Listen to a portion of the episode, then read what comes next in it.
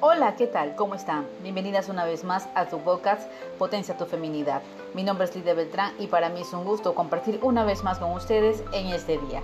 Así que el día de hablar acerca de este tema que muchos quizás nos ha pasado en algún momento, llorar sobre la leche derramada. Recuerda que nosotros estamos aquí con reflexiones, pensamientos, crecimiento personal para tu vida y sobre todo, cómo no, llevarte a un área espiritual. Así que el ayer ya se fue y nada puedes hacer con relación a lo sucedido. Sigue adelante. No te lamentes sobre la leche derramada. Todas esas frases y dichos venían siempre en nuestras mentes, ¿verdad? Porque siempre han estado en marcha, en la sala del tribunal de nuestra cabeza. Así que quizás en algún momento muchas personas han pasado por esto. Pero para eso yo te voy a contar una historia, así que quédate aquí y yo voy a seguir contando esto para que tú puedas entender el porqué de muchas cosas de las que siempre nos pasan. El matrimonio de Jean había terminado y la primera persona que se divorciaba en su familia era él y esto lo aplastaba totalmente. ¿Qué debe mi familia pensar de mí? se preguntaba Jean. Y un par de meses después, una tarde nevada de invierno, proveyó la respuesta, porque Jean había viajado desde su casa en el sur de Texas a un pequeño pueblo situado en las montañas rocosas de Colorado para visitar a su hermano por la Navidad.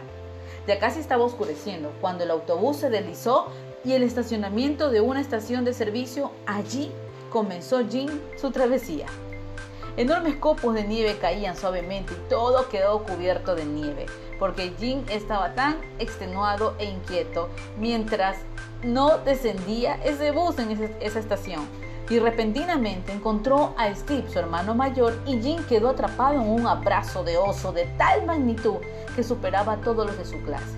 Cuando Jim levantó la vista, vio a su padre parado a la orilla del estacionamiento con una sonrisa en su rostro. El acto de bienvenida de quienes había ofrecido lo hizo sentir tan amado, a pesar de que él ya venía de un divorcio.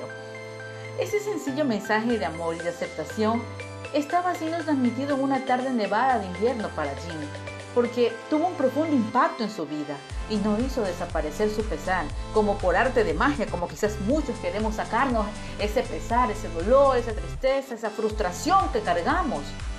Pero con el transcurso del tiempo le capacitó para ganar fortaleza y aliento, porque cada vez que él recordaba eso, volvía entonces a su mente que Él era aceptado y Él era amado.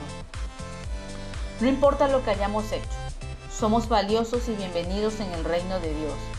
Y cada día es, por cierto, un nuevo día. No se olviden, Henry Wadsworth lo escribió en esta verdad. Cuando la marea esté más baja, es que ya va a cambiar su nivel. Así que cuando aún te sientas derrotado y estés recontra bajo de nivel, tus ganas de vivir son pocas, tus ganas de existir te ganan a las ganas de poder triunfar en esta vida, recuerda que la marea siempre, cuando va a cambiar de nivel, es cuando está más baja. Ahora, lo que esté pasando en tu vida, en cualquier momento donde tú te encuentres en una situación tan baja, denigrante, tan humillante, no sé si te han lastimado, si te han herido, qué es lo que han hecho con tu vida, no sé si te has enfrascado en una relación por años, no puedes salir, estás en algo tóxico, aún familia y amistad. Entonces, aún cuando te sientes en el bajonazo ese que tienes en tu vida, recuerda que ya vas a cambiar de nivel. Te dejo este versículo en Proverbios 28:20. El hombre fiel abundará en bendiciones. Cuando tú eres fiel en medio de las tormentas y cuando eres fiel en medio de las cosas que te ha producido dolor, tú aprendes a subir de nivel. Y cuando ya comienza a cambiar esta prueba en tu vida, van a mejorar muchas cosas quiere decir que tú vas a ser mucho más bendecido de lo que eras antes. Recuerda que nosotros estamos siempre para poder trabajar junto a ustedes todos los días para poder brindarte una reflexión, un tip, una palabra de aliento. Esa, esa parte que a todos nos gusta, crecer como mujeres, crecer como personas. Y Dios siempre va a estar en tu vida.